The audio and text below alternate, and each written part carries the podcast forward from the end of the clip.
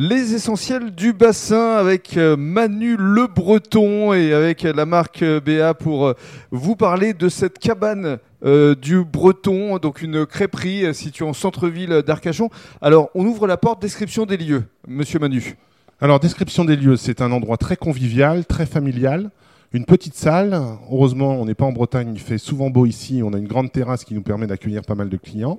Et puis euh, une cuisine, des crêpes, des galettes qui sont faites à la, vue des clients puisque euh, tout est ouvert chez nous. Et alors euh, ces crêpes, justement, vous les renouvelez régulièrement? Alors on a une base de cartes avec une quinzaine de galettes, une quinzaine de crêpes. Et chaque semaine, chaque jour, ça dépend de la météo, ça dépend de l'envie du, crépier ou de la crêpière. Mhm. On fait une galette du jour, une galette du moment. Et quand c'est la saison, par exemple, de la Saint-Jacques.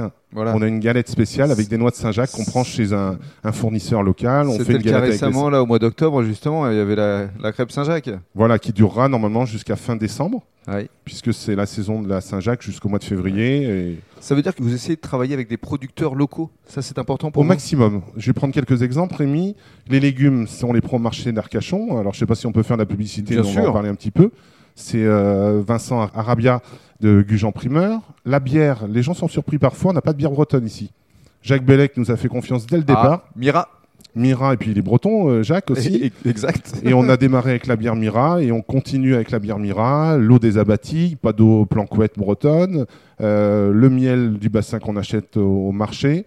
Et puis après, quand on peut pas trouver très très court, Gironde, Sud-Ouest, sauf pour les farines, euh, comme je disais tout à l'heure. Cela étant, euh, s'implanter ici à Arcachon, le pays des huîtres, avec une crêperie, avec cette forte identité de breton, c'était quand même pas un pari euh, gagné au départ de l'action. Qu'est-ce qui vous a conduit à vous dire je vais y aller et ça va marcher?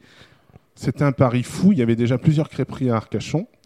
donc on a eu une stratégie marketing, je pense, assez assez innovante, hein, ce qui nous a permis au niveau du prix, au niveau du produit, au niveau de la présentation de nous positionner. Euh, on a eu un fort relationnel aussi. On est nouveau sur Arcachon. Hein. Il n'y a que trois ans qu'on est, euh, trois ans et demi qu'on est sur le bassin. On a beaucoup communiqué, on s'est beaucoup déplacé. Euh, on a invité beaucoup de monde. On a fait une grosse inauguration en juin 2017. On avait invité bah, tous les gens qu'on connaissait à l'époque. On ne vous connaissait pas, Rémi, autrement on vous aurait invité, bien évidemment. et puis, on est parti en croyant notre projet avec avec une frousse quand même, le track. Bien sûr, une prise de risque. Une prise de risque énorme. On partait de mmh, zéro, mmh. on cassait les codes de la crêperie, c'est-à-dire qu'il n'y avait plus de fourchette, plus de couteau. Et puis en oui, fait, parce qu'il y a un euh, côté éco-responsable chez vous qui est important aussi. Oui, tout à fait. Alors, euh, je rebondis là-dessus. Euh, chez nous, c'est un couvert en bois aujourd'hui, PEFC, c'est-à-dire qu'il respecte toutes les normes environnementales.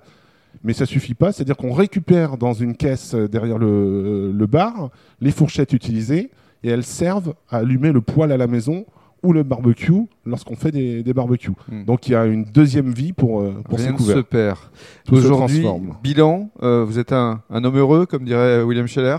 Je suis Oui, oui, j'aime bien Scheller. Je suis un homme euh, très heureux. Je suis très heureux déjà de travailler avec mon fils. on a embauché Solène en CDI au mois de mars. On va certainement créer un quatrième poste l'année prochaine, hmm. en CDI également. Euh, donc très heureux, mais moi je m'arrête jamais, donc euh, je regarde toujours devant.